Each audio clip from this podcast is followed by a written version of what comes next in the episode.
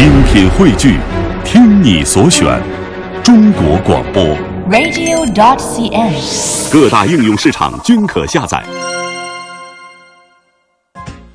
好的，来到我们今天的魅力小城。那么，记者近日呢，是从河北玉县了解到了，全国重点文保单位明代建筑华严寺在进行维修的时候呢，在水陆殿内墙呢是发现了砌在墙内完整的水陆壁画。那么，初步研究壁画呢是为清代所绘制的。壁画的发现呢，为研究我国宗教史、民俗文化史以及美术史提供了珍贵的影像资料。嗯，那么玉县呢，古称玉州，是燕云十六州之一，位于河北省的张家口市。玉县呢，位于俗称的坝上的张北高原和华北平原之间，这个地理位置也就决定了它历史上的军事地位，有京师肘腋、宣大金侯之称。嗯，那今天的魅力小城，我们带您走进历史文化名城玉县，感受这座小城它独特的魅力。在河北省玉县幺零九国道边的一处山崖上，矗立着一座堡垒式的夯土建筑。极少有人知道，这座气势非凡的古堡已经历经了六个多世纪的风雨。它有一个响亮的名字——西大平军堡。西大平军堡始建于明代洪武年间，也就是开国皇帝朱元璋的年代。在之后的二百多年中，这座古堡里一直有明军驻扎守卫，因此是名副其实的军堡。明初的时候，出于军事上的考虑啊，这个西大平古堡的下面，正是禹州通往宣化府的一条大道。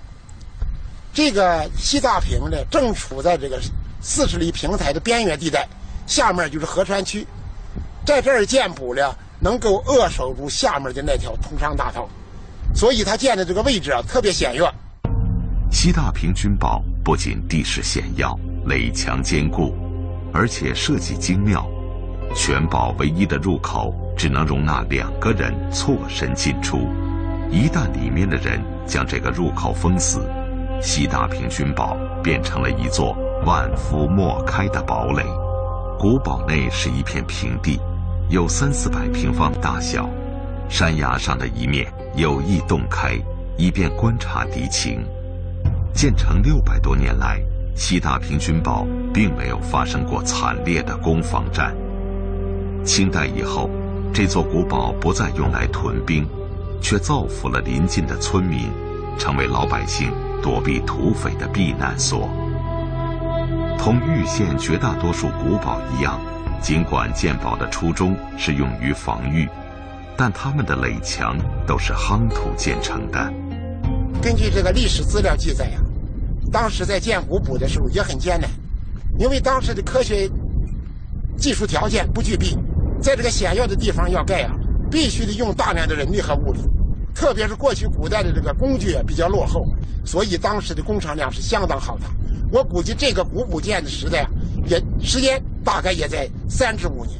古堡在玉县并不少见，全县号称八百古堡，其中保存较好的有近两百座。著名学者罗哲文先生曾写道：“在世界的东方，存在着人类的一个奇迹，这是中国的万里长城。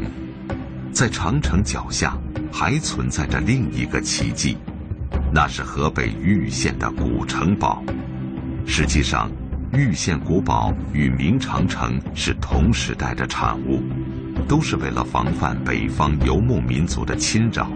当时，往往一座古堡便是一个屯兵的堡垒。玉县属河北省张家口市，距离北京市区的直线距离约为一百六十公里。北越衡山的余脉由山西向东延伸，进入河北。分南北两支，将玉县合抱起来。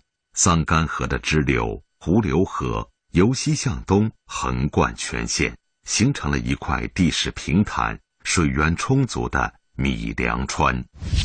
几千年来，玉县一直是由塞北进入华北平原的咽喉要道，战时为兵家必争之地。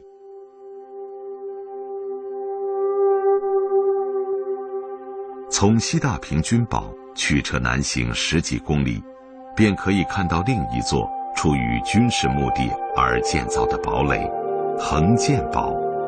横剑堡建于一三六九年，也就是朱元璋登基后的第二年。由于地处平原地区，它的堡墙比西大平均堡更加高大，且拥有敌楼和马面。马面是指城墙上每隔一定距离便突出修建的矩形墩台，防守者用来从侧面抵御攻城的敌人。正因为横剑堡易守难攻，建成六个世纪后仍具有防御功能。解放战争时期，国民党军第十六军曾将军部设在了横剑堡之中。与西大平均堡和玉县绝大多数古堡一样，横剑堡也是夯土筑成的。中国自五千年前便掌握了夯土施工的方法，具体的做法是：先梳理两排墙板，形成填土的空槽。空槽的横断面为梯形，用绳索或木棒将木板连接加固，再向槽中填土夯实。一层土基夯实后，将墙板上移，再行填土夯实，如此反复，直到需要的高度。在夯筑高大的城墙时，所用的土壤一般就地取自城墙外侧，随着城墙的增高。墙外也挖出了一道壕沟，注入河水便是护城河。事实证明，夯土筑成的古堡坚固耐久，不仅可以抵御外敌，而且经历了数百年的风霜雨雪，仍傲然屹立。与西大平均堡最大的不同点是，横建堡今天仍住有村民。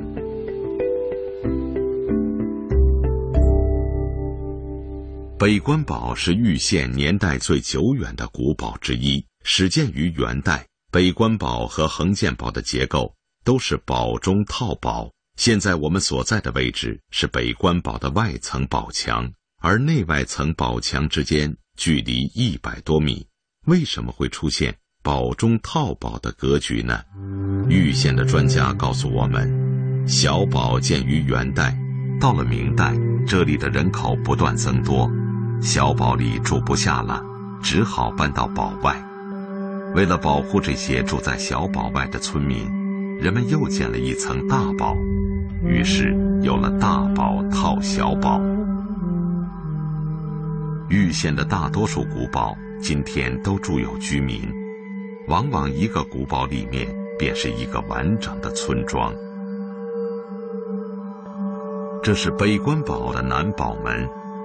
在这座高大的城门楼上，竟明显留有一层铁锈，为这座古老的城门陡增了几分沧桑。那么，城门上为什么会留有铁锈呢？玉县的工作人员告诉我们，这些铁锈源于玉县一项璀璨的民俗——打树花。今天，打树花已成为玉县旅游的一大看点。每个周六的晚上。在专门为打树花表演修建的树花广场上，座无虚席。大树花的炉工在台上进行了古老的祭炉仪式。接下来，刚刚熔炼好的火红的铁水被抬了上来，树花一人拿出了柳木勺子，等待着激动人心的时刻。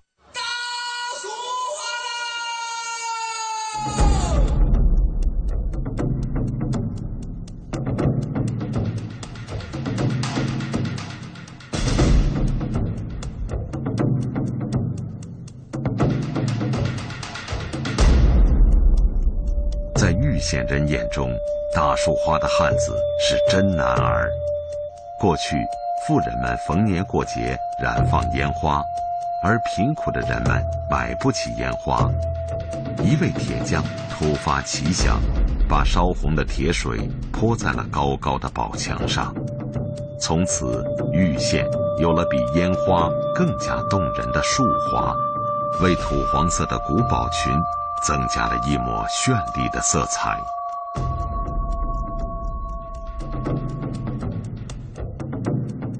玉县八百古堡告诉人们的，并不仅仅是刀光与火光交错的历史。当人们漫步其间，看到和听到的，还有几个世纪的兴衰往事。玉县暖泉镇由三座古堡组成，除了打树花的北关堡，还有兴盛一时的西古堡和狭小的中小堡。先有了这三座古堡，才有了今天的暖泉镇。在三座古堡之间，有一座漂亮的书院——暖泉书院。这座书院是元代工部尚书王敏在家乡开办的，因此又被称为王敏书院。书院对学生免收学费。书院的正房是秀才们上课的。两侧的偏房则是供没有功名的童生们学习。正房前有一口井，传说不努力的学生当年会被吊在井里反省，直至有了悔改之心，才被拉上来，允许回到课堂学习。正房的两侧挂着一副对联：“古古其来，勿辞源之初霞；明明在上，勿作井矣。”意在勉励学生，不应坐井观天，要潜心学习，这样才思才会像泉水汩汩涌出。这副楹联是一百多年前的古物，由清末的一位满族总督题写，能够保存下来实属不易。书院的一角建有高高的魁星楼，魁星是传说中主管文章兴衰的星宿。书院的主人希望学生们都能够金榜题名。禹县人呢非常注重文化和教育，啊，在漫长的历史过程中呢，出现了许多有名的呃名人和名臣，啊，像呃西汉时期的冯唐。这个书院从元、明清到民国年间开办的，啊，培养过许多许多的，就是暖泉人和禹县人吧。西古堡是暖泉三堡中最大的一座古堡，始建于明代中后期的嘉靖朝。古堡的南北两端各有一座瓮城，建于清初顺治年间，为西古堡平添了几分气派。瓮城的存在大都是出于军事防御，但顺治年间清军已经入关，北方民族的威胁不复存在。那么，西古堡增建这两座瓮城的目的又是什么呢？玉县的文史专家告诉摄制组，修建这两座瓮城是为了护卫西古堡中一位晋商的钱粮财富。一切要从明末说起。